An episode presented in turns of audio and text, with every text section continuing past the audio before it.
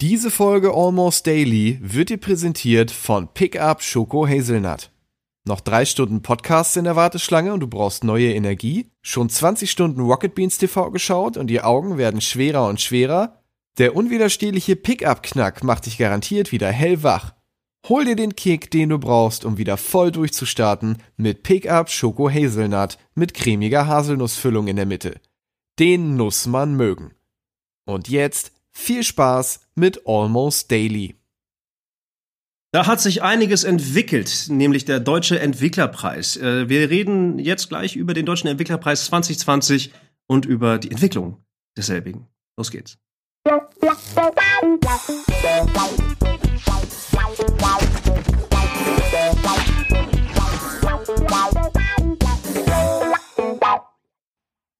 Tja, Knaller. Vier Menschen sitzen äh, an unterschiedlichen Orten und wir reden einfach. Äh, herzlich willkommen zu Almost Daily. Ich darf begrüßen äh, Valentina Birke, Vio Tensil und Robin Hartmann.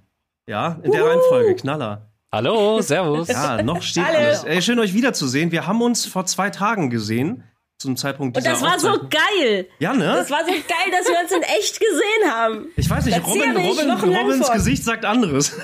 Nein, es war großartig, wirklich. Ich habe das so gefeiert und darauf hingefiebert, wochenlang. Wochenlang, ja.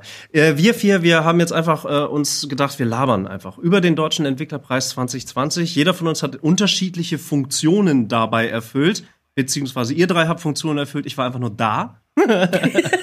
Und, du hast den Teppich äh, gemacht. Ja, das ist das. Äh, wenn die Funktion da sein äh, ist, dann dann dann erfülle ich die, dann schaffe ich das einigermaßen. Manchmal. Dankeschön, danke. Der Deutsche Entwicklerpreis ist das Thema. Es ist und den, den, den, den Disclaimer muss man setzen und ich weiß nicht, ob es euch auch so ergangen ist. Der Deutsche Entwicklerpreis ist nicht der Deutsche Computerspielpreis. Äh, ne, yeah. Viele Leute werfen das immer noch in einen Topf. Ähm, wem ist das denn auch so ergangen, als ihr jetzt im Zuge der ganzen Vorbereitung des DEP? Ich glaube, ja ich glaube, dass das auch der Grund ist, warum wir in der Tagesschau genannt wurden. Ich glaube, die haben das verwechselt. Ich glaube. ja, Meinst du echt? Ja, ja, die haben in der Anmoderation, Anmoderation gesagt, das wäre der anerkannteste und größte und beste ähm, Preis in der Gaming-Branche. Und da habe ich gedacht so, ey, ja, danke für die Blumen, aber ich glaube, die ja, haben sich vertan. Er steht Klingt auf der Webseite. Für mich. Er steht tatsächlich genau so auf der Webseite. Das habe ich in meiner Recherche halt auch äh, gelesen. Also sie haben es einfach vorgelesen. Geil, lass da für nächstes Jahr irgendwas richtig Geiles reinschreiben. Was der Welt, ja? Ja, der Welt. Bester ja. Preis des Universums. Ey, mal ich meine, alt ist also, er ja. Nach alt zwei Tagen, ja. ich habe ein bisschen quer gelesen jetzt äh, bis zu diesem Zeitpunkt. Ähm, wir sind ausnahmsweise nicht durch irgendeinen Shitstorm aufgefallen. Äh, tatsächlich eher andersrum. Viele Leute freuen sich. Äh, Alter, sehe ich da hart. ich sehe, ich sehe, ich sehe selbst. Nicht so ein schönes Bild, ja. Das ist aber auch ein gemeiner Screenshot, ey.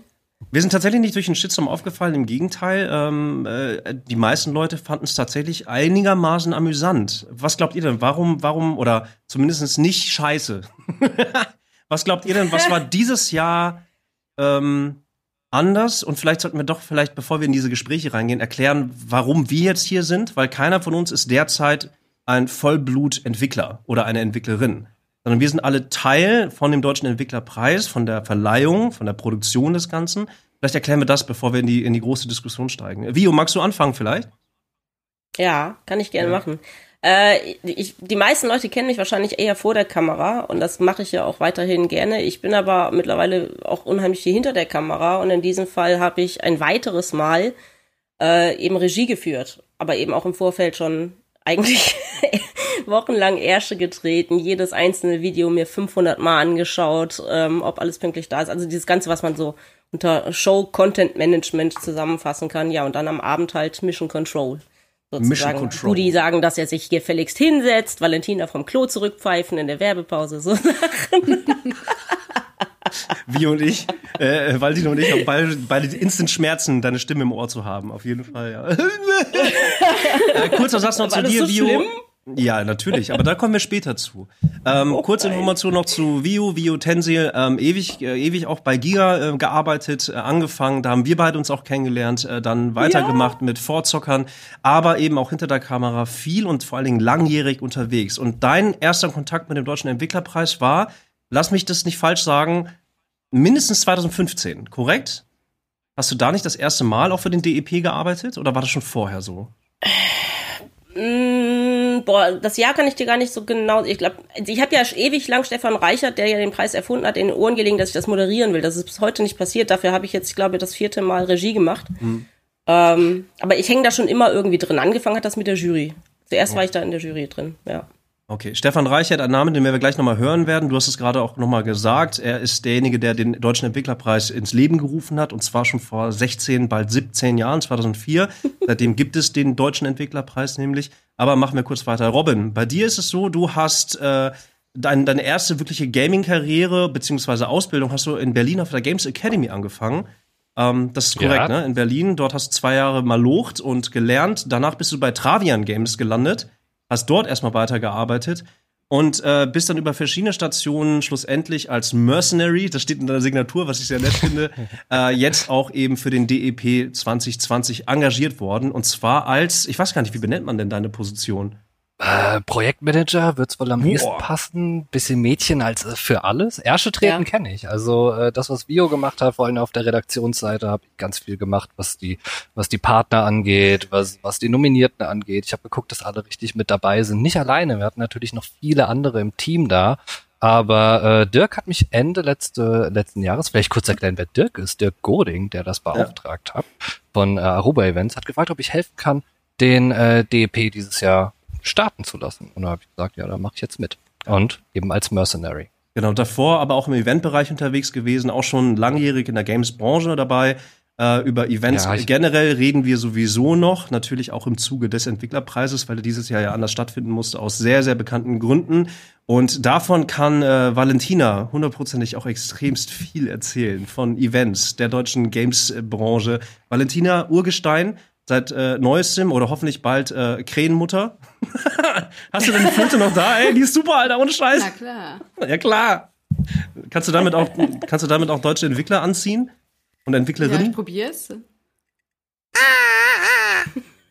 Ja, zack. Jetzt kommen sie alle langsam. Oh Gott, ich sehe sie draußen. Ey, es wäre sehr lustig, wenn jetzt einfach Das ist irgendeine jetzt so ein Hitchcock-Moment. in das, Das in ist das ja Bild so Das ist echt so ein Alfred Hitchcock-Moment, wenn jetzt immer mehr so schwarze Vögel plötzlich hinter dir da auf diesem Bücherregal sitzen und so fies gucken.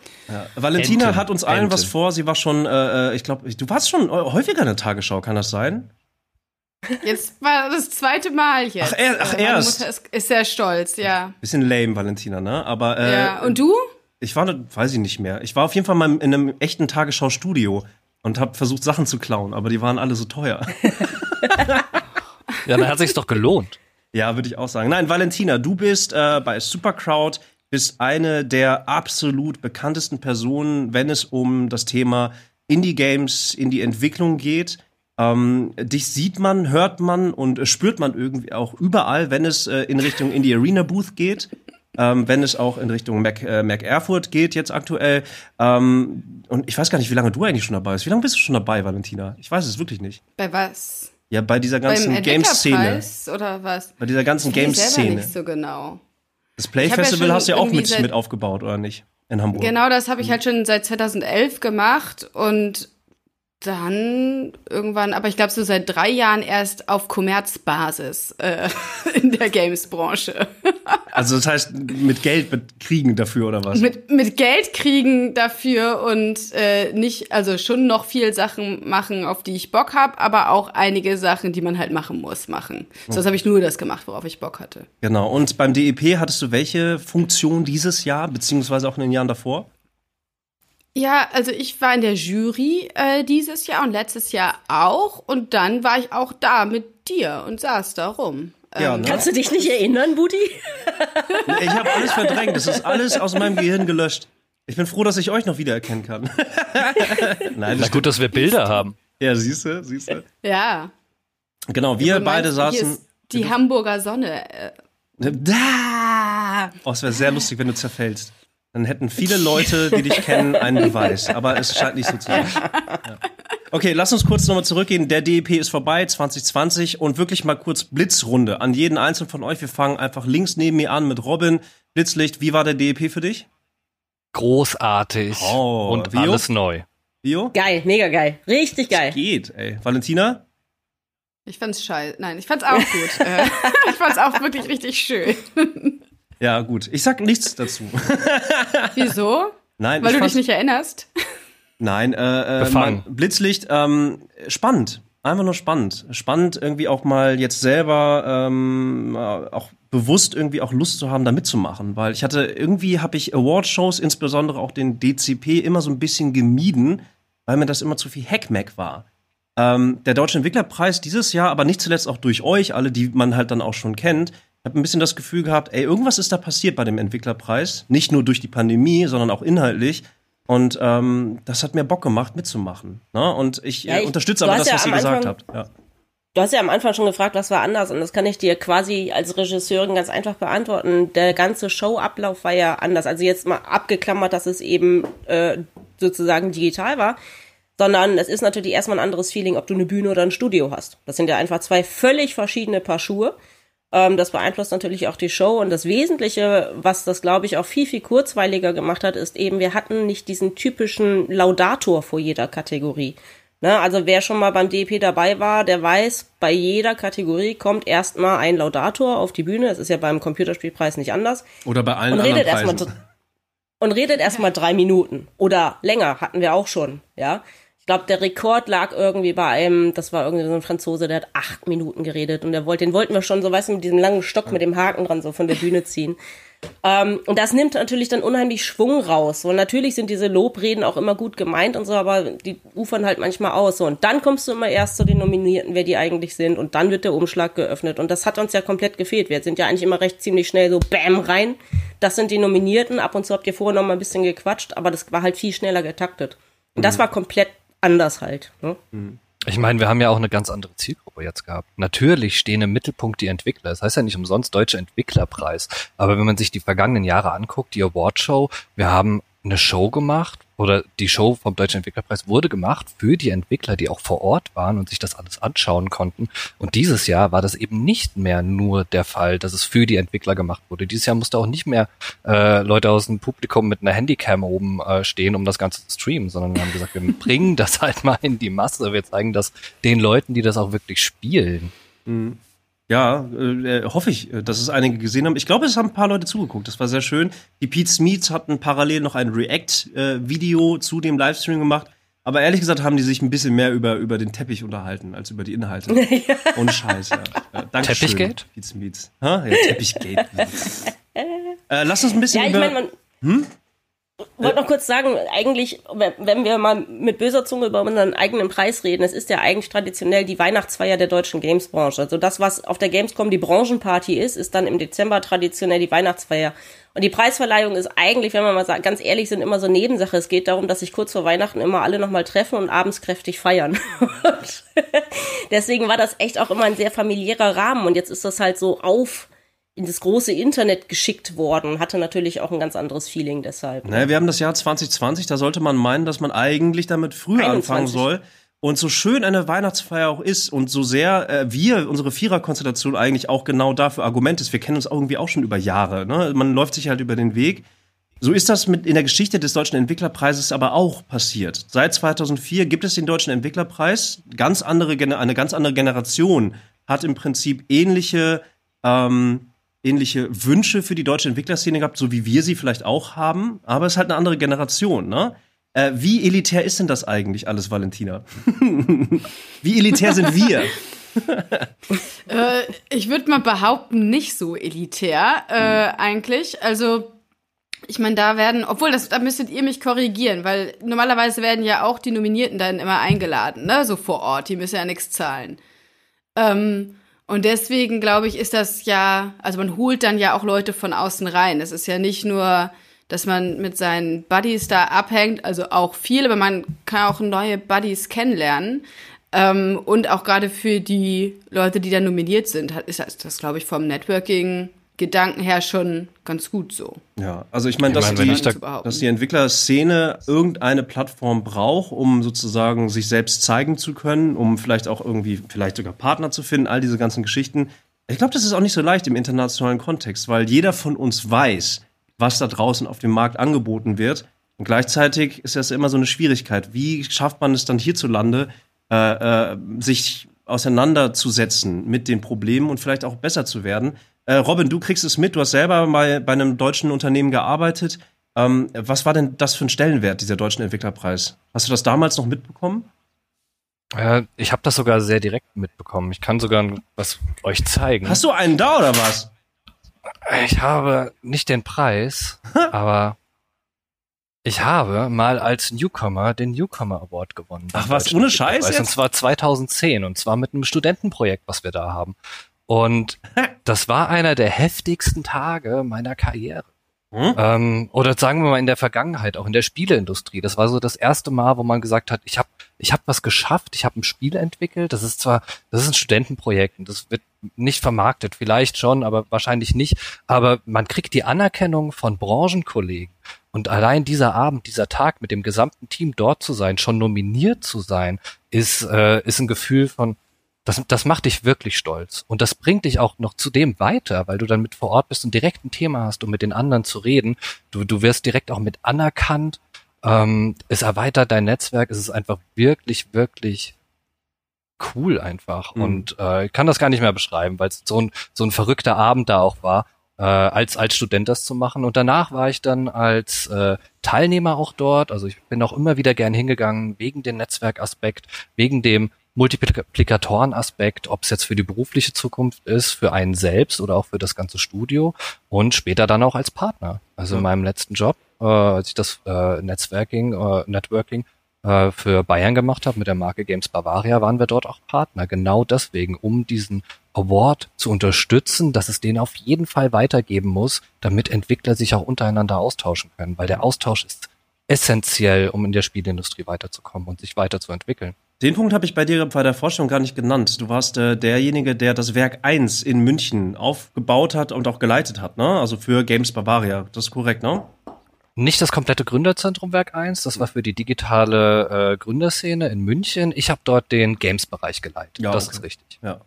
Äh, ähnlich, Valentina, ist es ja bei dir auch. Ich meine, äh, wenn du überlegst, was du in den letzten Jahren gemacht hast mit dem Play Festival, das ist eher kulturseitig und nicht industrieseitig. Aber bei dir hat sich in den letzten Jahren ja auch einiges verändert. Ne? Also du hast, du hast auch Ärsche getreten. Ich sitze hier mit Leuten, die alle Ärsche treten. Was ist los? Welche Ärsche hast du getreten, ich mach das Valentina? Sehr nett. Ja, äh. ja, frag mal die, die du trittst. Welche Ärsche hast du getreten, Valentina? In, inwiefern jetzt? In, äh, in, Im Sinne des der deutschen äh, Games-Kulturszene, der auch der deutschen Entwicklerszene. Oh ja, okay, ich glaube, ich bin auf jeden Fall die, die immer nervt auf Veranstaltungen, mit der man immer diskutieren muss. Ich glaube, dadurch, dass ich auch auf so äh, in so diesen ganzen Jurys bin und ähm, ich glaube, ich bin diejenige, die immer äh, eine Political Correctness Debatte anstrebt oder die auch mal sagt, oh Mensch, wir müssen hier auf Diversity oder Vielfalt achten oder ist das inhaltlich cool und so. Und ich glaube, das ist äh, branchenintern habe ich das Gefühl, äh, wissen die Leute schon, wenn ich irgendwo ankomme, auch in irgendwelchen Juries bin, dass äh, sie dann halt mit mir diskutieren müssen. Aber ich klappt für mich ganz gut. Bisher äh, trauen die sich nicht, äh, mich mehr einzuladen oder mal gucken. Also das sind die Ärsche, die ich am liebsten trete. Ich würde aber auch schon sagen, dass äh, deine, deine, deine Beteiligung auf jeden Fall auch nicht nur sinnvoll ist, sondern dass sie halt auch was gebracht hat. Ne? Also du hast gerade das Wort Diversität mit reingebracht.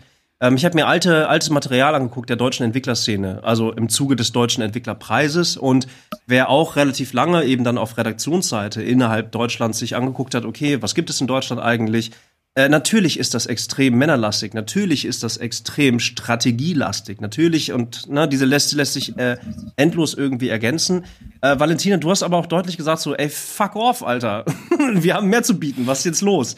Äh, es sind mehr Frauen, nicht nur in den jeweiligen Entwicklerstudios äh, am Start. Ähm, ich finde, dass auch die, die, die Produkte, die schlussendlich rauskommen, dann doch ein bisschen diverser geworden sind. Sehe ich das richtig oder sehe ich das falsch? Was denkt ihr dazu? Ist es bunter geworden? Also es ist ja schon. Oder ja, nicht? es ist bunter geworden. Doch, es ist bunter geworden. Es liegt aber auch daran, ähm, dass es eben gerade von Veranstaltungen ganz krass ins Auge gerückt wird. Ne? Also ich war ja auch und bin nach wie vor an der DEFCOM äh, redaktionell beteiligt. Ähm, da die musst du kurz erklären, wie die DEFCOM bitte? Die DEFCOM, die DEFCOM ist die Fachkonferenz zur Gamescom. Ne? Also äh, das sind mehrtägige Fachkonferenzen, Workshops, Vorträge und das gehört zur Gamescom. Das ist quasi das Entwickler-Event dazu, während halt die Leute Schlange stehen, um was zu zocken. gibt's halt die DEFCOM, wo die Entwickler Vorträge halten und sich einfach gegenseitig weiterbilden, wenn man es mal so will. Und die DEFCOM ähm, hat jetzt zum Beispiel im Februar ein digitales Event, ähm, was heißt Call for Change Summit, wo es wirklich zwei Tage nur um Diversity und ähm, halt Inklusion und so weiter geht. Und das ist nur eins von vielen Events. Eigentlich mittlerweile hat ja keine große Games-Veranstaltung der letzten Jahre nicht wenigstens irgendwo einen Fokus auch nochmal auf dieses Thema gesetzt. Auch zum Beispiel Barrierefreiheit hatten wir ja im DEP auch mal kurz das Thema. Das ist auch so ein Ding. Ähm, das ist natürlich gerade ganz hip und ganz cool, äh, da Flagge zu zeigen. Ähm, Xbox macht das ja zum Beispiel auch sehr progressiv und zwar mhm. nicht nur um den Adaptive Controller zu verkaufen, sondern ne, gerade auch Maxi geht da ja krass nach vorne und sagt, Frauen, ey, Frauen, Leute, ja. Red weiter, du hast ähm, ein super geil, super geiles Glitchbild dazu. Red weiter, bitte. Oh, ja, ja, das, ist sehr lustig, wie und, äh, Scheiße, mach mal einen Screenshot, dann will ich das hinterher sehen. Ja, du, der, ja, ja, aber der, jedenfalls, du kannst du das im Video angucken, ist super lustig. Erzähl weiter. Ja. Okay, das Ding ist halt, ich als Frau hab das immer nicht ganz so auf dem Schirm, weil ich denke ja nicht den ganzen Tag drüber nach, dass ich eine Frau bin. Ja, ich mache halt einfach meinen meinen fucking Job und ich arbeite persönlich auch, muss ich sagen, sehr gerne mit Männern zusammen. Aber seit diese Themen halt aufkommen, bin ich als Frau sensibilisiert worden dafür. Eigentlich das, was man mit dem White Cis Male machen will, macht man mit mir. Und ich habe auch zum Beispiel, als wir jetzt äh, in der Regie saßen und dann hatten wir ja alle Nominierten im Zoom-Call, das waren ja über 40 Leute und ich guck so auf Robins Bildschirm, der das gemanagt hat und ich habe auch gedacht, boah, es sind aber krass viele Männer. So. Mhm. Und dieser Gedanke wäre mir noch vor ein, zwei Jahren überhaupt niemals aufgepoppt. Irgendwie ja. so. Ne? Also da hat auch bei mir im Kopf was stattgefunden. Und ja, natürlich müssen die Frauen mehr nach vorne kommen, aber ich finde auch, man muss es einfach ganz ehrlich sagen, es ist, gerade wenn wir über Entwickler reden und Programmierer und keine Ahnung, es ist halt auch eine Technikbranche und traditionell stehen halt einfach Männer da eher, ne, stehen ja auch eher bei Mercedes am Fließband oder bei Audi oder bei VW oder so. Ne? Das ist halt, manchmal hast du das Gefühl, es gibt einfach Jobs, die interessieren Männer mehr. Das heißt nicht, dass Frauen die nicht können, aber Frauen interessieren sich vielleicht einfach nicht so stark für diese Art von Job. Mhm. Muss ich immer noch dazu sagen. So, ne? Es gibt Möglich. ja genauso gut andersrum. Genau, also eine große ja? Gender-Debatte wollte ich in dem Sinne sowieso nicht hier starten. Wichtig ist für mich vielleicht aber auch nur, wirklich ganz klar zu sagen, äh, je nachdem, auf welchem Event man sich bewegt, ist das ein Play Festival, ist das, ne, es gibt sehr, sehr viele Events äh, inzwischen in Deutschland äh, sieht man, dass es halt dann doch einfach diverser ist. Und wenn man sich das ja. Ganze dann aber auch jobtechnisch anguckt, viele deutsche Entwicklerstudios haben auch verstanden, ey, äh, Diversität ist eben nicht nur ein Hype-Thema, ist eben nicht nur, man muss das machen, weil es dann politisch korrekt ist, weil es fucking, weil es fucking normal sein sollte. So, Punkt. Punkt. Ähm, und man, man kriegt halt schon mit, es passiert viel, es verändert sich viel. Und ich persönlich glaube nach wie vor, dass alleine äh, das notwendig ist, um auch frischen Wind reinzubringen, wieder mehr Diskussionen reinzubringen. Weil je älter vielleicht ein Kreis ist, genderunabhängig, desto gemütlicher wird man vielleicht an Absprachen. Und leider, so ist das so, manchmal braucht man halt eine Valentina Birke, die reinkommt und sagt, fickt euch, habt ihr sie nun mal alle? Denkt mal neu drüber nach. Die Erde dreht. Ist das, so sagst du das, ist richtig, ne? In den Jury Ungefähr so, ja. Ungefähr ja. so. Was war denn ja. in dieser Jury-Sitzung zu dem DEP 2020 das Hauptstreitthema für dich? Also wenn es ein Spiel gab. Du warst äh, in der Jury für äh, Bestes Studio, glaube ich. Da seid, das, nehmen alle Jury-Teilnehmer dran teil, ne? Dann ähm, äh, bestes Spiel, meine ich, und Indies warst du, ne? Oder? Ich war Indie und äh, den Nachwuchspreis von so, Ubisoft. Sorry, ja. Hm. Und dieses beste Studio, das ist eigentlich nur so eine Umfrage, wo dann alle äh, was anklicken dürfen. Da gibt es gar keine Diskussion. Okay. Ähm, genau, aber bei Indies gab es nicht so super viel Diskussion tatsächlich, äh, weil es hat ja Through the Darkest of Times gewonnen. Wir haben dann aber trotzdem noch einmal äh, die Diskussion äh, aufgemacht, zum Beispiel, ob wir es denn eigentlich gut finden, dass es ein Spiel über Widerstand äh, ist in der NS-Zeit, weil das Ding ist, ich meine, wenn man alle Deutschen so fragt, dann war der Opa ja natürlich immer im Widerstand und hat äh, gar nichts äh, gemacht und hatte gar nichts mit Nazis am Hut. Und mal ganz im Ernst, das war halt nicht so. Mhm. Also es waren halt, eure Opas waren alle Nazis. Und meiner auch wahrscheinlich.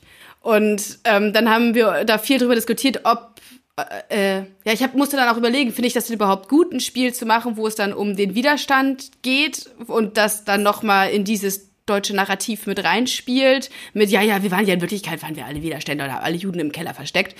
Aber ich habe da auch mit den Entwicklern tatsächlich mal drüber gesprochen. Ähm, Paint Bucket Games, so heißt die Schmiede, Jahr. die das gebaut hat. Genau, ich habe mit denen auch mal darüber gesprochen, warum die das gemacht haben, also warum sie das genommen haben als Narrativ und es hat natürlich spielmechanisch am meisten Sinn ergeben, so. Und wir haben, sind dann auch alle zusammen zu dem Beschluss gekommen, nee, das Spiel ist auch so wichtig und ähm, das Spiel ist auch so gut und so wichtig für, für die deutsche Spielkultur und die Geschichte der Spielkultur. Mhm. Ich glaube, das ist ein Spiel, das wird in die Geschichte eingehen. Also ist es ja auch schon, das ist das erste Spiel, wo äh, Hakenkreuze verwendet werden mhm. durften. Ähm, ich glaube, daher kennt man das vor zwei Jahren auf der Gamescom oder vor drei Jahren war das, glaube ich, dass das das erste Mal gezeigt worden ist und ähm, dann war das die große Diskussion. Das war ja auch viel in den Feuilletons. Und wir finden das, fanden das Spiel so wichtig und so gut, dass wir gedacht haben, nee, okay, äh, wir nehmen es auf jeden Fall. Aber die Diskussion war trotzdem wichtig, finde ich, dass wir sie hatten. So. Mhm. Also das. Also wenn ich glaube, ich glaube, ein Videospiel in dem Maße, wenn es, wenn es unabhängig des Mediums schon zu sehr schweren Diskussionen äh, beiträgt, dann scheint es ja schon was richtig zu machen. Ne? Äh, kurz Through the Darkest of Times. Ähm, wirklich, wer das noch nicht mitbekommen hat von den Leuten, die dieses Video jetzt sehen oder diesen Podcast jetzt hören, es lohnt sich definitiv dort, sich Informationen reinzuziehen. Ich habe es angefangen zu spielen und es ist unangenehm. Es ist sehr, sehr unangenehm. Auf eine positive Art und ja. Weise. Ähm, so viel kann man dazu sagen. Also aus meiner Sicht auch gerechtfertigt äh, gewonnen, den Deutschen Entwicklerpreis. Mir tut es dann aber immer leid, um jetzt den Schwenk von Through the Darkest of Times wieder zurück zum Deutschen Entwicklerpreis zu kriegen mir tut es dann irgendwie dann doch immer irgendwie so weh, diese verschiedenen Spiele, die unterschiedlich aufgebaut sind. Manche von acht Personen, aber mit einer Person, die schon seit 30 Jahren in der Industrie ist. Manche äh, ähm, äh, international vernetzt, wie Blue Byte zum Beispiel, die mit der Anno-Serie am Start sind, die wiederum ein kleineres Studio mit assimilieren. Das fällt mir manchmal schwer, einen Preis für sozusagen diese Unterschiede irgendwie zu verleihen. Ähm, Robin, wie siehst du das? Als jemand, der auch äh, 2010 einen Nachwuchspreis bekommen hat. Wie ging es den anderen, die verloren hatten? ich meine, ich war äh, damals war irgendwie jeder der Gewinner. Wir waren erstmal nominiert und allein die Nominierung bei so einem Preis ist ja schon mal was. Also nicht nur, dass man eingeladen wird, sondern dass man sich das auch mit auf die, auf das Spiel draufschreiben kann. Was ja auch viele machen. Nominiert äh, bei dem und dem Event, bei dem und dem Award. Und allein dadurch, dass man äh, nicht nur die Sichtbarkeit allein dem Gewinner gibt und, äh, sondern halt auch den ganzen Nominierten. Und wir haben ja auch versucht beim DEP jetzt alle Nominierten mit ins ins Studio reinzuholen, kann man ja auch sehen, wie vielfältig das ist. Das sind ja auch nicht nur die die Spiele, die gewonnen haben, sondern diese Vielfältigkeit ist ja auch bei den ganzen Nominierungen mhm. zu sehen. Und ob wir jetzt da ein, ein Anno haben, was schon gefühlt Ewigkeiten dabei ist und schon sehr viele Preise gewonnen haben, was äh, vielleicht einen zweiten Teil bekommen hat, wie bei äh, Everspace jetzt oder äh, Desperados äh, mhm. mit einem dritten Teil. So hast du halt auch die Indies, die äh, Newcomer, die mit ihrem ersten Titel dabei sind, auch wie du gesagt hast, komplett unterschiedlich sind. Die Sichtbarkeit ist dafür aber dann trotzdem bei allen da. Gewinnen kann aber nur einer. Mhm, die Sichtbarkeit wird wichtig bleiben und äh, da werden wir auch gleich nochmal drüber sprechen, über den Deutschen Entwicklerpreis. Vielleicht eben aus unserer Sicht auch nochmal das Ganze einschätzen. Warum reden wir vier jetzt gerade darüber und lassen keine anderen Entwickler ähm, äh, hier zu Wort kommen? Naja, vielleicht haben sie ihre eigenen Formate. Wir gehen ganz kurz in eine Mini-Verschnaufpause, sind aber gleich wieder da mit Almost Daily zu dem Deutschen Entwicklerpreis 2020. Bis gleich. Hey,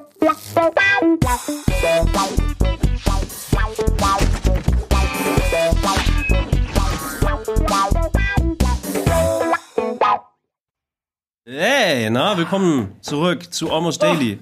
Oh. Äh, um ganz ich offen zu sein. so schön gegähnt. Ja, wollte, ich habe ich hab gar nicht nachgefragt. Wollte irgendwie auf Klo oder was? Wir haben einfach direkt weitergemacht.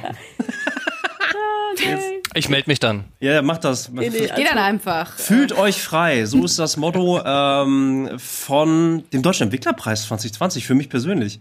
Ich habe mich echt frei gefühlt. Also äh, das war geil, ne? Ja, doch muss ich sagen. Also ich habe ähm, auch ein paar, bisschen Erfahrung mit dem Deutschen Computerspielpreis ge gemacht in all den Jahren. Immer wieder mal so ein bisschen und da ist mir dann immer aufgefallen, wie politisch das Ganze aufgeladen ist. Also wie politisch, es ist ein politischer Preis er soll auch so sein. Inzwischen, äh, für den nächsten DCP, ähm, ist ja auch das Preisgeld sogar nochmal erhöht worden. Um 200.000 Euro auf, glaube ich, 760.000 oder 720.000 Euro insgesamt für den nächsten DCP. Das ist eine Menge Geld. Das Geld wollen viele haben. Beim Deutschen Entwicklerpreis ja, glaube, gibt es wiederum nur Geld für die Newcomer.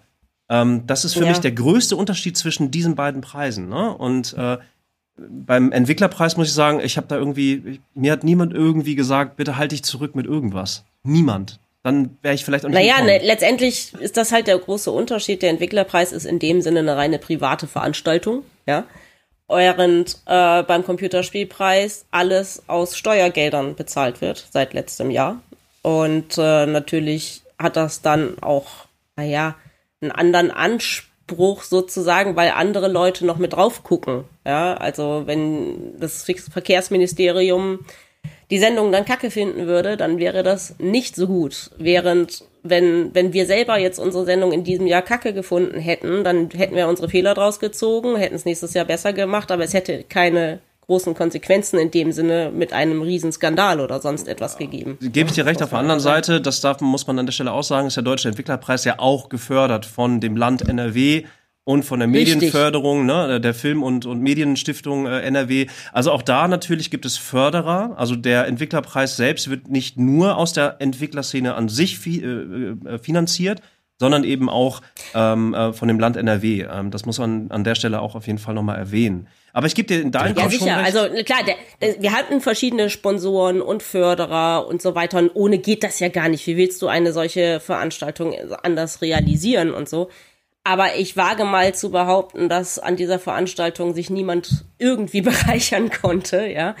ähm, das war der Entwicklerpreis noch nie, dass da irgendwie große Umsätze gemacht wurden. Und äh, wenn täuscht, wenn mich nicht alles täuscht, äh, liegt das Gesamtbudget beim deutschen Computerspielpreis. Ich weiß nicht, ob du das bei, sagen glaub, sollst. 1, doch, das steht in der Presse. 1,3 Millionen habe ich vorhin noch nachgelesen, hat der Deutsche Computerspielpreis zur Verfügung. Inklusive Preisgelder und so weiter natürlich, ne? Aber entschuldige mal, das ist einfach eine ganz andere Hausnummer, ja, sozusagen. Das Der kannst Deutsch- du nicht vergleichen. Der Valentina, Deutsche was, Computerfilmpreis ver- versteht sich ja aber auch als Förderpreis. Also die sind ja auch wirklich mit, mit den Preisgeldern da reingegangen, um die Studios und um die Entwickler dadurch auch direkt zu fördern. Deswegen gibt's ja die Preisgelder. Und der Anspruch vom Deutschen Entwicklerpreis ist eben nicht nur, dass es ein Förderpreis ist und dass den, dass den Gewinnern Geldpreise in die Hand gedrückt werden, auch wenn ich es jedem gönne, sondern auch eben wieder diese Sichtbarkeit und auch die Anerkennung von den Kollegen. Das ist wirklich nicht zu unterschätzen. Lass uns über die Sicher äh, Sichtbarkeit reden. Und äh, Valentina, ähm, bei dir ist es so, äh, in die Arena Booth, ähm, ich, ich äh, auch an dieser Stelle, ich mach da null Hehl draus, äh, das ist mein Happy Place auf der Gamescom. Ähm, Meine auch. naja, deine auch. Immer, Äh, immer noch. äh, Tatsächlich bei äh, Stichwort Sichtbarkeit, äh, Indie-Studios noch mal was anderes natürlich, ähm, aber die Sichtbarkeit von Projekten, von Personen, die äh, Videospiele produzieren und entwickeln, ähm, sind nicht zuletzt irgendwie natürlich durch die, äh, durch, durch die Verbreitung, Steam, GOG, was es nicht alles gibt, ähm, da kommt schon ganz schön viel international eben auf diese Plattform raus. Lass uns über Sichtbarkeit reden, Valentina. Wie tackelt ihr dieses Problem? Wie seid ihr mit in die Arena Booth rangegangen? Und was würdest du vielleicht der deutschen Entwicklerszene oder vielleicht auch dem deutschen Entwicklerpreis vielleicht noch mal sagen, so, ey, mh, wir haben das und das erfahren, vielleicht klappt das hier auch. Ja, also bei der Indie Arena Booth ist ja, glaube ich, das Gute, dass wir ja ein kuratiertes Line-Up haben. Also es ist nochmal, für alle, die es nicht wissen, es ist die größte Gemeinschaftsbooth von Indie-Devs weltweit auf Messen. Und wir mieten, das ist wie so eine WG, wir mieten äh, Quadratmeter auf der Messe, stellen dann alles hin, man kann sich dann bewerben bei uns. Es gibt verschiedene Booth-Arten, je nach Budget und auch je nachdem, was Sinn ergibt für das Team. Und das kostet dann sehr, sehr viel weniger, als äh, wenn man sich alleine um alles kümmert, mit Strom, Licht, Computer, Presse, whatever. Und ähm, wir hatten vor zwei Jahren äh, hatten wir 1500 Quadratmeter und ich glaube so 120 äh, Studios aus der ganzen Welt, aus glaube ich so 45 Ländern. Und wir machen so, so Massendev-Haltung irgendwie. ähm, Von glücklichen Und- Entwicklern. von glücklichen Entwicklern. Die haben ein bisschen Freilauf dann immer. Ja, je nachdem, wie viel sie bezahlt haben, ne? Das ist ja klar. Genau, genau, na klar. Sonst die anderen kommen so in den Keller dann nochmal. Und ich glaube, das Wichtige ist halt, dass unser Line-Up kuratiert ist. Es würde ja keiner kommen, wenn wir wirklich alles dahinstellen würden. Es gibt ja auch Spiele, die sind einfach vielleicht nicht so gut oder noch nicht so weit oder so.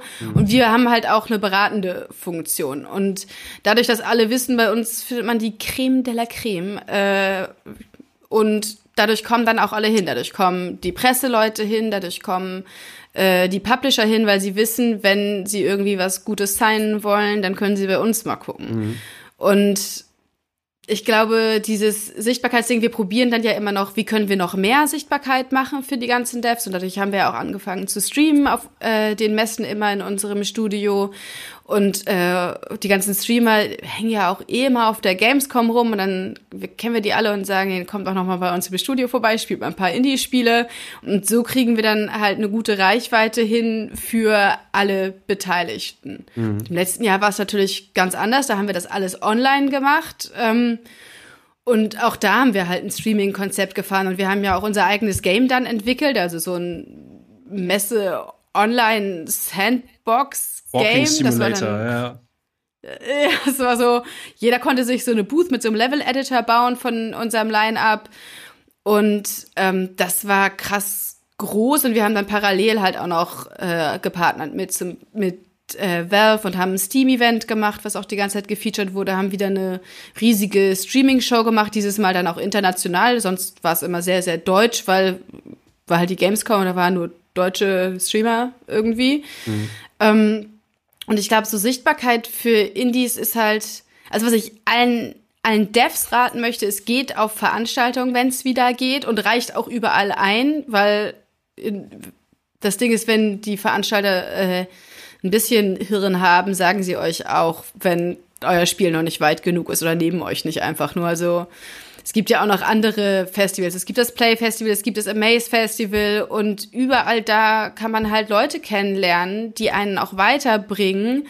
Und das ist einfach, glaube ich, das Allerwichtigste. Und quatscht die Leute halt ja auch, auch, an.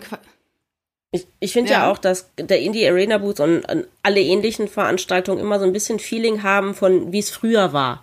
So, es ist noch so viel authentischer und ich meine, ne, hier Achtung Werbung, mein YouTube-Kanal Vorzucker, wir machen immer ein Video nur zu in die Arena Boots von der Gamescom und das ist immer das beste und das schönste Video.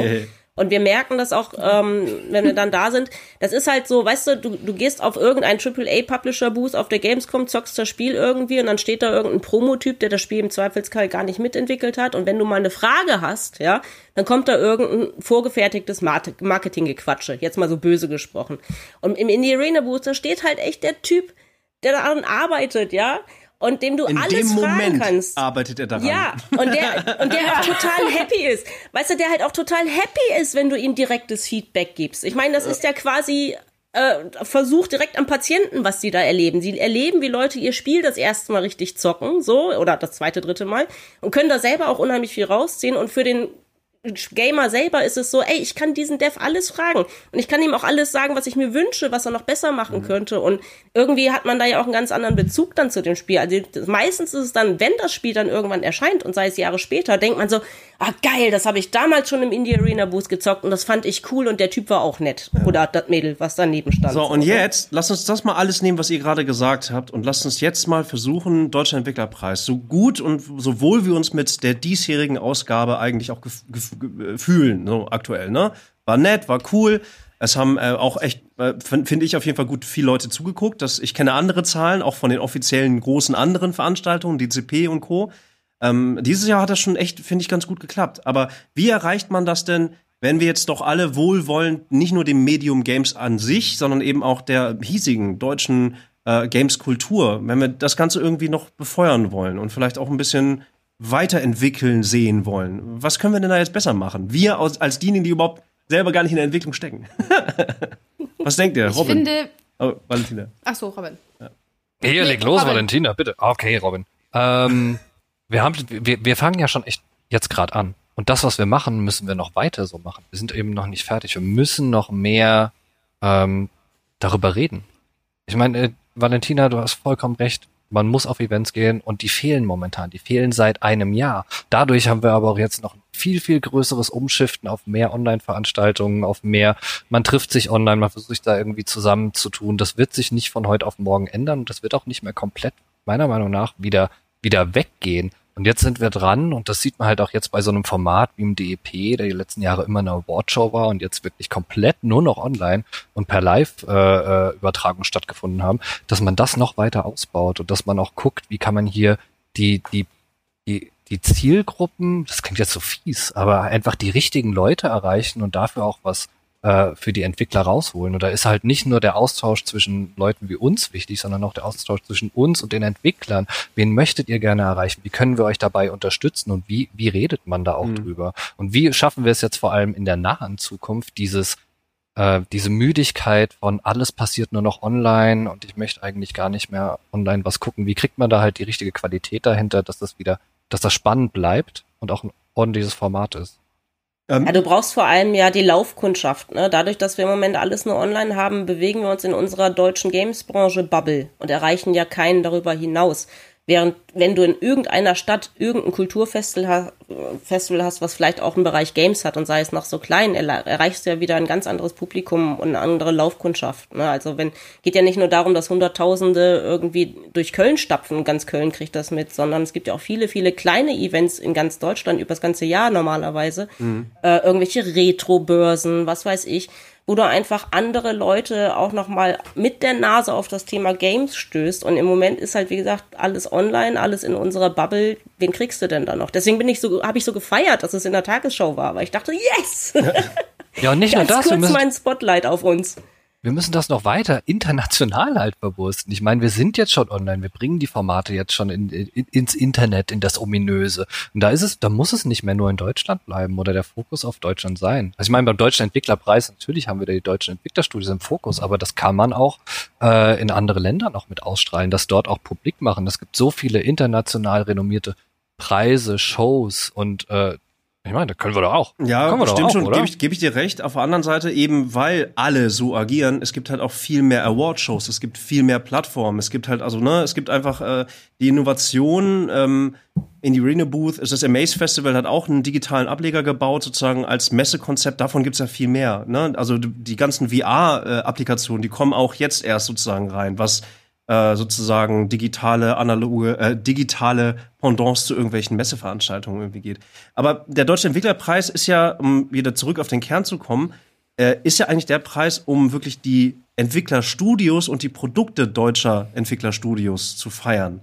Das heißt, das Ziel, ja, über eine Sichtbarkeit kriegt man dann vielleicht mehr Aufmerksamkeit und dann dadurch vielleicht auch mehr Abverkäufe und dadurch dann halt eine bessere Finanzierung hin.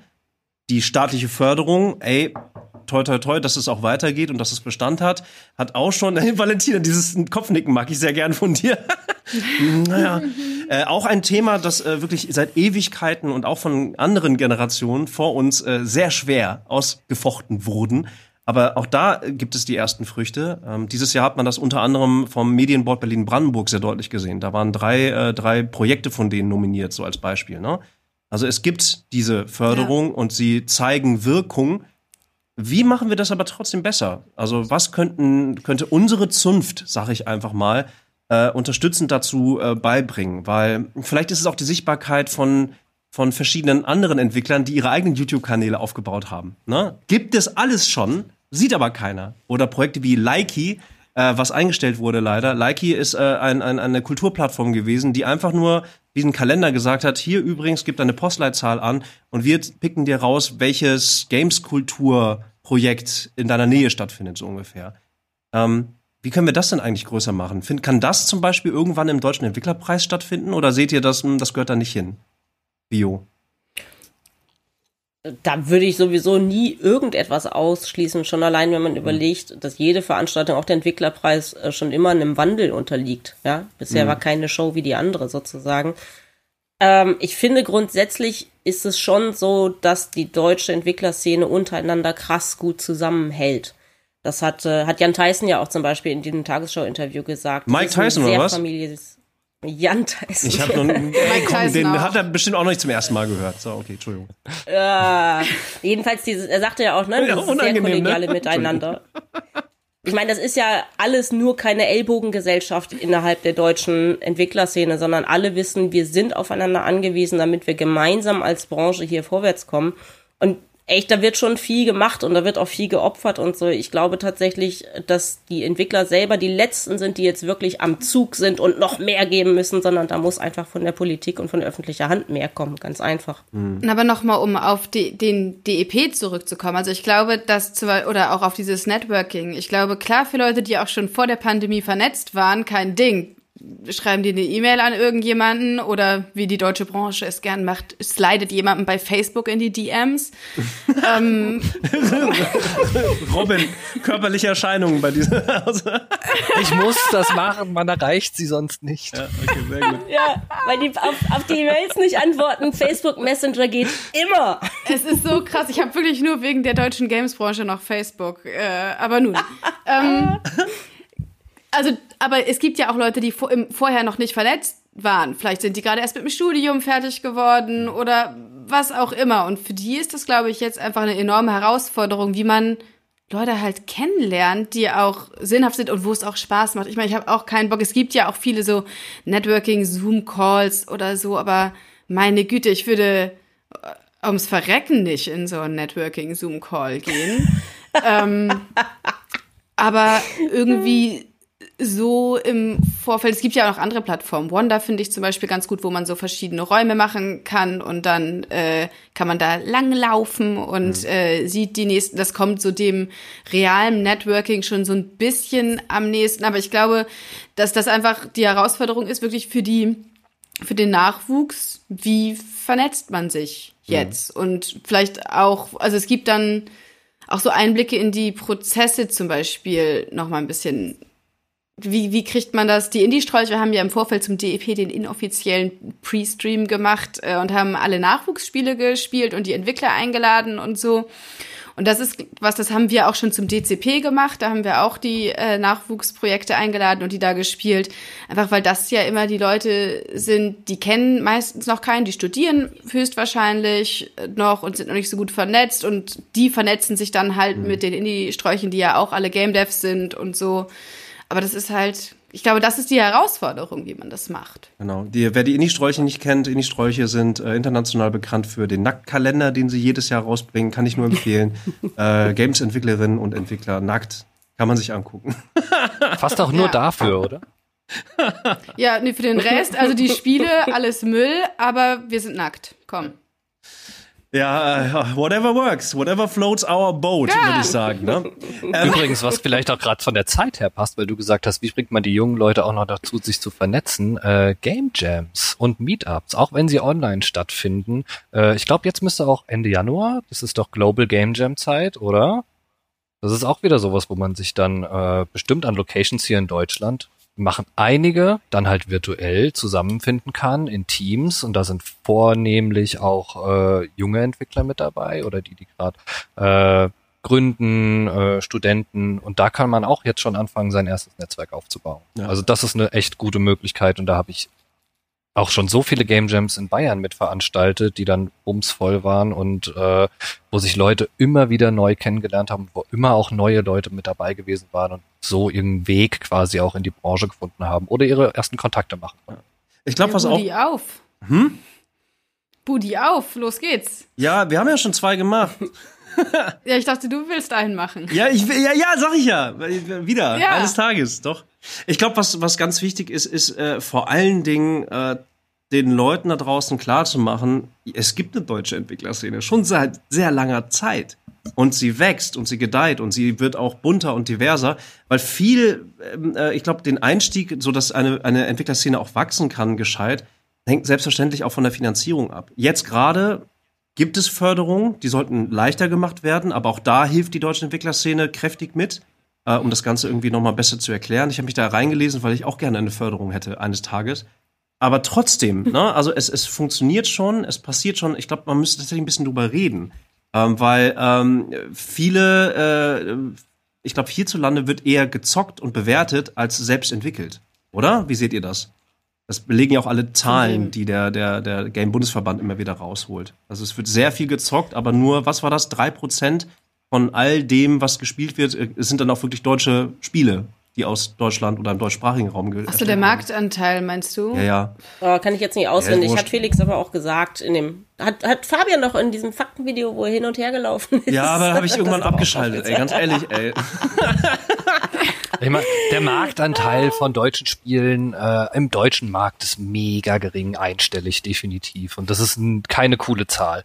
Aber jetzt muss, muss aber auch sagen, die deutschen Spiele verkaufen sich ja nicht nur in Deutschland, sondern verkaufen sich ja auch international. Es Ja. wäre schöner, mehr eigenen Marktanteil zu haben, aber die vertreiben sich auch sonst noch. Trotzdem, das geht schon relativ langsam. Da hast du vollkommen recht. Wir haben auch so ein bisschen noch gefühlten Generationskonflikt. Wir entwickeln uns schon weiter. Man sieht immer stetigen Progress. Alle, jeder, der das mal ein paar Jahre mitverfolgt, wie sich die deutsche Spieleindustrie entwickelt, sieht, es geht immer weiter. Allein diese Förderung, das ist jetzt so ein riesen super Meilenstein, der auch genommen wurde. Mhm. Ähm, und es wird auch so weitergehen. Das heißt, die wichtigste Sache ist, wir dürfen halt nicht auf, aufhören, das auch äh, da dem ganzen Sichtbarkeit zu geben. Zum Beispiel das Schlimmste, was wir hätten machen können, ist letztes Jahr zu sagen, wenn es darum geht, machen wir jetzt dieses Jahr noch ein DEP, wir können ja keine Gala mehr machen. Nee, lassen wir aussetzen, machen wir erst wieder, wenn vor Ort Events da sein. Nee, sondern weitermachen. Mhm. Wieder zeigen, okay, das geht auch anders und wir adaptieren das und wir bringen die Sichtbarkeit weiter voran, damit das Thema eben immer wieder präsent ist und durch diese Präsenz gewinnt das auch mehr Relevanz.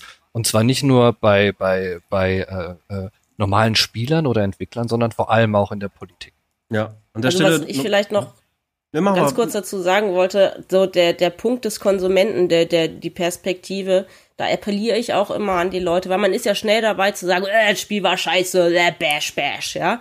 Und die wenigsten, behaupte ich mal, die äh, Spiele zocken in Deutschland, machen sich wirklich klar vor Augen, wie viele Menschen an so einem Spiel arbeiten, dass das eben auch alles keine Roboter sind, dass so ein Spiel nicht einfach so puff aus dem Boden schießt und da ist.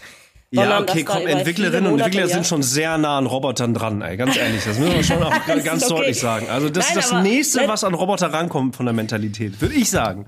ich sag, ich sag ja nicht, dass man, äh, ne, ich bin ja selber Spielejournalistin von Haus aus und habe Spiele rezensiert und kritisiert und so, aber ich finde, es ist immer ein feiner Unterschied, ob man das einfach auf fachlicher Ebene macht oder Spiele basht und vielleicht einen Refund fordert, bloß weil das Spiel einem nicht gepasst hat. Denkt immer dran, jeder Cent, den ihr auf Steam oder GOG oder sonst wo irgendwo einem Indie-Spiel zuschießt, ja, ist Geld, was die Entwickler kriegen. Ich sag, ich bringe das meinem Sohn, der fängt jetzt richtig an zu zocken, der wird bald sechs und ist schon totaler Nerd.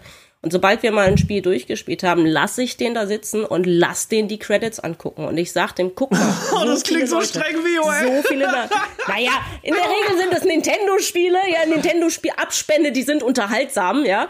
Aber ähm, ich zeige ihm das halt immer, ja. Ich zeige ihm diese wahnsinnig lange Liste von Namen, die da durch, das sind ja Minuten. Ich sag, guck mal, das sind alles Leute, die daran gearbeitet haben. Und jeder von denen möchte am Monatsende einen Scheck mit Gehalt haben, so. Ne? Und das ist einfach etwas, man, man vergisst es so schnell, dass, dass halt das, oh, das Geld, das kostet aber 70 Euro, warum machen die das zum Vollpreis? Ja, weil die ihre Scheißrechnung bezahlen müssen, die Leute, so. Und ich bin gerne bereit, ein bisschen mehr Geld für ein Spiel auszugeben, einfach weil ich weiß, da sind Leute dahinter und im Zweifelsfall kenne ich die sogar. Schöne, äh, schöne wollen auch mal Einstellung. Eis essen. Schöne Einstellung. Äh, Das macht es natürlich nicht schwieriger, wenn über Social Media Feeds natürlich große, große Diskussionen wie bei CD Projekt zum Beispiel jetzt gerade. Ne? Hochaktuell. ja, nach okay, die haben es aber auch echt dumm gemacht. Oder, oder hierzulande vielleicht auch ein Good Games. Äh, wurde auch viel besprochen, auch zu Recht viel besprochen. Da gab's halt wirklich ne äh, Turbokapitalismus pur, bam, bam, bam. Wir stellen super viele Leute ein, versuchen ganz viel und dann auf einmal Betriebsrat, buff, wieder weg. Äh, Negativbeispiel der deutschen Entwicklerszene. Ähm, kann man auch deutlich Ja. drüber sprechen. Das heißt, ne, so das ist halt auch die Schwierigkeit. So will man als derjenige oder diejenige, die ein Spiel ausprobiert, äh, ab wann, und da hat jeder so sein eigenes Gefühl, ab wann ist es denn wirklich der Indie-Bonus? Im Sinne von, den habe ich auch zum Beispiel. Ich gebe immer noch sehr viel, sehr gerne Geld aus. Ich sollte es nicht tun, um einfach auch die Idee oder ein Projekt zu unterstützen. So, ne? Ähm, aber äh, das fällt manchmal schwer, wenn wenn man halt nicht genau weiß, irgendwie, geht das denn auch wirklich dann in die Tasche von den Leuten, die daran arbeiten, oder geht das woanders hin? Das ist halt immer eine Kerndiskussion, die man hat. Ähm, und ich sag nur, CD Projekt hat es jetzt aktuell nicht so wirklich besser gemacht, diese Diskussion. aktuell. Ja, okay, das Ja. ist halt so der ultimative Fail, mit dem auch keiner gerechnet hat. Also das Ja, wird ja noch in ich- Geschichte aber eingehen, so, weißt du, das ist halt. Ich, ich wollte nonchalant tatsächlich rüberschwingen, weil CD Projekt jetzt bis zu diesem großen Streit-Thema äh, Thema und, und äh, ne, es ist Cyberpunk 2077, international wird das natürlich komplett ähm, auseinandergenommen, zu Recht aus meiner Sicht. Also differenziert wird darüber gesprochen. Ähm, trotzdem habe ich immer sehr neidisch fast schon nach Polen rübergeguckt. Ähm, ich fand das irgendwie geil, dass sich so eine Nation auch wirklich sehr stolz irgendwie auch präsentiert hat und gesagt so, ey, hier, äh, Staatsmann XY aus Amerika, äh, hier hast du ein Spiel. Obama hat The Witcher 3 in die Hand gekriegt, oder nicht? War das nicht so? Das fand ich schon lustig. Also das finde ich irgendwie cool. Ja. So. Das ist eine nette, also das ist mir zumindest hängen geblieben und ich glaube nicht, dass es fake war. So, das ist einfach so, ey, wir setzen jetzt hier wirklich auf äh, äh, fucking AAA Videospiele. Ähm, das gab's in Deutschland immer Ja, wieder okay, mal. aber ganz im Ernst, das ist ein, ein Studio aus Polen, was richtig es geschafft hat. Nenn mir ein zweites Studio aus Polen, jetzt. Wie viel Zeit Ne? habe ich? Ist es Also nicht, so, äh, hier, die, die This War of Mine gemacht haben. 11-Bit? Ich habe keine Ahnung. Siehste, wie oh, so. Ich habe ja auch nicht gesagt, ich habe ja auch nicht gesagt, du warst der, der gesagt hat, wir müssen von Deutschland neidisch auf Polen gucken. Kann sein, weiß ich nicht, aber Ich so, geb dir recht, ne? nein. Jeder, der jetzt müssen- nach Deutschland kommt, kriegt Anno. Oh, sehr gut. Also ich meine, so, ich meine, ein paar Sachen sind schon cool. Ich hätte also auch schon gern so eine Anno-Briefmarke. Ich habe die Witcher-Briefmarke hier zu Hause. Das Vielleicht sind ist so das. Kleinigkeiten, wo man sagt, ein bisschen stolz auf die eigenen Produktionen, nicht nur auf die Lindenstraße. Ey, ich habe ich hab total Bock auf Anno. Anno ist jetzt vielleicht nach außen eben nicht so ein sexy Game wie The Witcher, so ungefähr. Ne? Also es spricht halt natürlich nochmal andere Spielertypen an.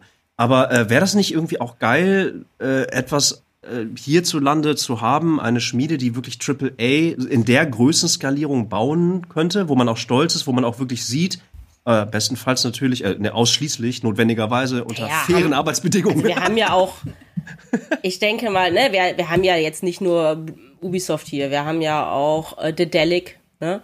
Ich erinnere mal, im Moment ist es nicht ganz so weit vorne, aber ich erinnere mal an die große Hochzeit von Crytek, ja. wo wir alle gesagt haben, schaut mal hier, das ist Jager ist auch noch- auch, ne? Jager, Genau. genau. ja. Genau. Ja, es gibt ja schon ne, einige Unternehmen, die immer mal wieder es schaffen, auch auf dem internationalen Markt mit ihren Spielen zu punkten, aber unterm Strich ist das viel zu wenig. Aber was fehlt? Aber jetzt hier Rockfish Und mit warum- Everspace. Ja, fett. Das äh, wollte ich auch grad sagen. Also, come on, ey. ja, okay, das ist schon ganz schön geil, ey. Und, äh, und woran machst du es fest? Machst du es nur gerade fest, weil es so ein Grafikmonster-Rollenspiel ist? Oder sind's, wir, wir haben äh, Studios hier, die sind seit Jahren erfolgreich, auch im internationalen Markt. Äh, nur mal Stichwort Browser-Games. Ich glaube, vielleicht, ich mache es, ich mache ja, gebe ich dir recht, aber Deutschland ist bekannt für Browser-Games, Deutschland ist bekannt für Strategiespiele, jetzt nicht zuletzt durch Iron Harvest auch wieder nochmal auf internationalem Parkett sehr erfolgreich sogar. Ähm, ich mache es vielleicht an Hype-Themen fest, ich bin mir nicht ganz sicher. Also ich, ich, ich, äh, ich struggle mit dieser Frage, wie ihr merkt. ich weiß selber nicht, wo ich hin will damit. Ich, vielleicht wünsche ich mir einfach, vielleicht wünsche ich mir einfach irgendwie auch mal äh, das gleiche wie auch im Film- und Seriensektor. Ähm, vielleicht wünsche ich mir einfach mal wieder irgendein Projekt, was so wirklich, was ein bisschen fresh rüberkommt, was so ein bisschen zeigt so ist doch- echte Innovation halt. Ja. Aber es gibt doch auch in, bei den deutschen Serien halt wenige. Also Dark und How to Sell Drugs Online. Aber sonst. The also Queen's ich glaub, Gambit, halt Alter. The Queen's Gambit wurde in Deutschland Ja. produziert. Also, ne? Ja. Aber es sind Ist jetzt es auch eine deutsche Produktion? Ausnahmeerscheinungen. Äh, Erscheinungen. Und das gibt's bei Games auch. Und zum Beispiel Lost Ember, nur mal by the way, die haben halt auch eine riesige Zielgruppe im asiatischen Sektor. Ne? Ähm, viel größer als äh, in Deutschland. In Deutschland haben, wurde das, glaube ich, im Vorfeld viel besprochen und danach dann gar nicht mehr so viel. Aber die sind halt super erfolgreich im Ausland. So. Also ich glaube, vielleicht wissen wir dann immer gar nicht überall. Oder auch Maschinenmensch mit Curious Expedition. Geiles Spiel, kommt jetzt bald Teil 2 raus. Kauft das. ähm, und die haben auch eine riesige chinesische Fanbase. Da gibt's auch ganz tolle ähm, Blogposts von Riyadh zu. Also wer sich da auch über die Prozesse äh, informieren möchte, der geht einfach mal bei Maschinenmensch gucken und guckt mal, was Riyadh, der hat super transparent auch so Zahlen, mit Zahlen wirft er um sich. An der Stelle muss man erklären, sagt, Riyadh äh, ist, ist äh, einer der, der Hauptentwickler äh, von Maschinenmensch und Ja. hinter äh, The Curious Expedition 2. Äh, in Berlin sitz, äh, sitzen die, äh, die Leute. Ich weiß gar nicht, wie viel sind die? Auch noch unter 10 oder nicht, ne? Meine ich. Ja, ja, ja, jetzt sind die, glaube ich, ein paar mehr. Die haben ja auch noch dieses, dieses Trello-artige Zeug, Codex heißt das, so für Entwickler ein System wie Trello, also so ein, wie heißt das, Pro Project Projektmanagement-Tool, Tool halt, ja. ja. Ähm, das entwickeln die auch noch halt nebenbei. Ganz geil. Für viele Entwickler nehmen, äh, benutzen das. Ja, guck, Aber- okay, genau. dann, dann, ist, dann müssen wir ja gar nichts Ja. mehr machen. Dann lass doch einfach nächstes Jahr Nee, DP nee. 2021 noch ein bisschen fresher machen und gut ist oder was? Ich verstehe schon, was du meinst. Du willst so das Assassin's Creed Wissen. aus Deutschland. Du willst so das Assassin's Creed aus Deutschland. Und zwar nicht Setting Deutschland, sondern hier entwickelt. Du willst diese großen Produktionen. In Division, ein Destiny. Sowas in die Aber Richtung. Das hättest du auch gern hier. Ja. Warum?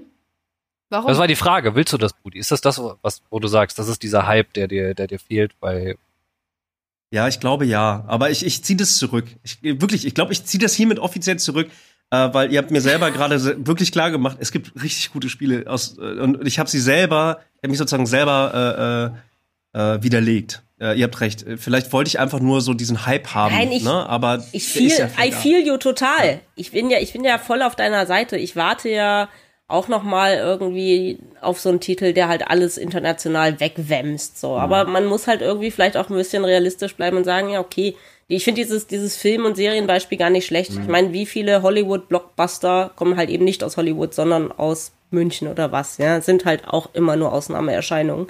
Und die gibt es, ja, und das ist auch gut so, ja, aber tun wir bitte nicht so, als wären wir die Traumschmiede für Spiele weltweit. Und. Wahrscheinlich, tut mir leid, werden wir es auch nie werden, ja. Hä, so, warum? Wir sind auf Platz Japan und 27, USA was, was, was, was digitale Schulbildung angeht, Alter. Wir sind da, wir sind, wir sind, das, das geht, da geht einiges. Was ist bei euch los, ey? Weißt du, erstmal, erstmal will ich hier zu Hause eine ordentliche Internetleitung haben und das Land digitalisiert haben und dann können wir die Welt erobern, bitte. Alles klar, gut. so würde ich das auch sagen. Wir haben nicht mehr so viel Zeit. Vielleicht noch die allerletzte Frage an euch, äh, gerne schnell beantwortet. Äh, was wünscht ihr euch für die nächste, den nächsten deutschen Entwicklerpreis 2021 dann? Robin. dass es weitergeht. Dass er wieder stattfindet und dass er genauso kurzweilig und amüsant und, und angenehm und locker wird. Okay. Dafür müsst ihr einen Teppich hinlegen, das ist dir schon bewusst. Vio, hast du einen Wunsch? Zwei. Ja, dass wir den sozusagen als Hybridveranstaltung im Dezember wirklich machen können. Live vor Ort und um den Le Livestream kommen wir jetzt nicht mehr rum. Den haben wir jetzt angestoßen, das müssen wir schon so weitermachen. Okay. Vio? Äh, Valentina, Entschuldigung. das war Vio. Das war Vio, Entschuldigung. Ich bin Bio. Was für ein Studio? Äh, oh nö, das wäre ich auch schön, was die gesagt haben. Keine Hussen. Also ich hasse diese ganzen, was es vorher war mit so, das braucht man alles nicht, diesen ganzen pompösen Schnickschnack. Ähm, ich glaube, ich fände es schön, wenn die Entwickler noch ein bisschen mehr im Vordergrund stünden. Also wenn man das irgendwie noch mal hinkriegt. Die waren jetzt immer dann nur sehr kurz zu sehen. Vielleicht kann man die dann irgendwie noch mal ganz kurz mit jedem Einzelnen sprechen. Aber ich meine, dann wäre die Show auch irgendwie fünf Stunden. Also irgendwie, ich habe da keine bessere Lösung für. Aber ich fände das schön, wenn man da noch ein bisschen mehr die Leute hinterm Produkt auch sieht. Äh, ja, das fände ich Ist, schön. um das zu unserer Verteidigung zu sagen, wir hatten ursprünglich drüber nachgedacht und haben festgestellt, es sprengt jeden Zeitrahmen, Ja. weil wir teilweise bis zu sieben Nominierte in einer Kategorie haben. Wenn du mit jedem von dem einmal kurz sprechen willst, dann hätten wir, dann würdest du da immer noch sitzen. Entschuldigung. Dann vielleicht als Pre-Show. Äh, Alter. das könnte ich. Pre-Show! Sehr gut, Ja. ja. Ja. Budi und ich spielen alle Spiele vorher. Wir kommen eine Woche vorher nach Köln. Das ist, eine Woche alles- reicht nicht aus, ey. Drei Wochen. Natürlich. Natürlich. Dann reden Robin, schreib das auf. Robin, schreib Okay. das auf. Robin hat Schreib das schon alles auf, notiert. Was ich mir wünsche. Nein. Pre-Show. Pre-Show mit Valentina und Budi aufschreiben. Alles klar. Ich meine, wenn wir es hybrid hinkriegen und die Entwickler alle vor Ort haben und auch die Teams da haben, dann schicken wir die einfach nacheinander nicht zum Fotos machen, sondern einfach vor die Livestream kennen und dann müssen sie ihr Spiel spielen. macht Sinn. Aufschreiben, Macht aufschreiben. Sinn, ja. Super Idee, machen wir. An der Stelle äh, verabschieden wir uns mal ganz gemütlich. Das war Almost Daily. Robin, Vio, Valentina, vielen Dank für eure Zeit. Wir haben ganz gemütlich über den Deutschen Entwicklerpreis 2020 geredet und haben äh, ein paar andere Themen, die in diesem ganzen Rahmen auch besprochen werden müssen. Vielleicht einmal kurz touchiert. Ähm, an der Stelle äh, ganz liebe Grüße an Dirk Goding, der das Ganze äh, ähm, äh, an den Start gebracht hat. Äh, liebe Grüße an alle Leute, die äh, an diesem Deutschen Entwicklerpreis 2020 beteiligt waren, vor und hinter der Kamera. Und ähm, ein Shoutout an all die äh, Entwicklerstudios, die geile Spiele machen. So, an der Stelle kann man sagen, Ja. Bio, Valentina, Robin, Dankeschön, ne? Budi. Danke dir, Ciao, danke ciao. euch. Macht's gut, das war's Danke. mit Almost Daily. Bis Bye, bye. zum nächsten Mal. Tschüss.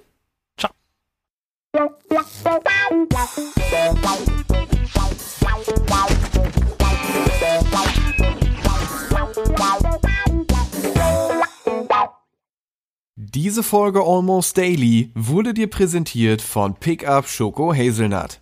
Den muss man mögen.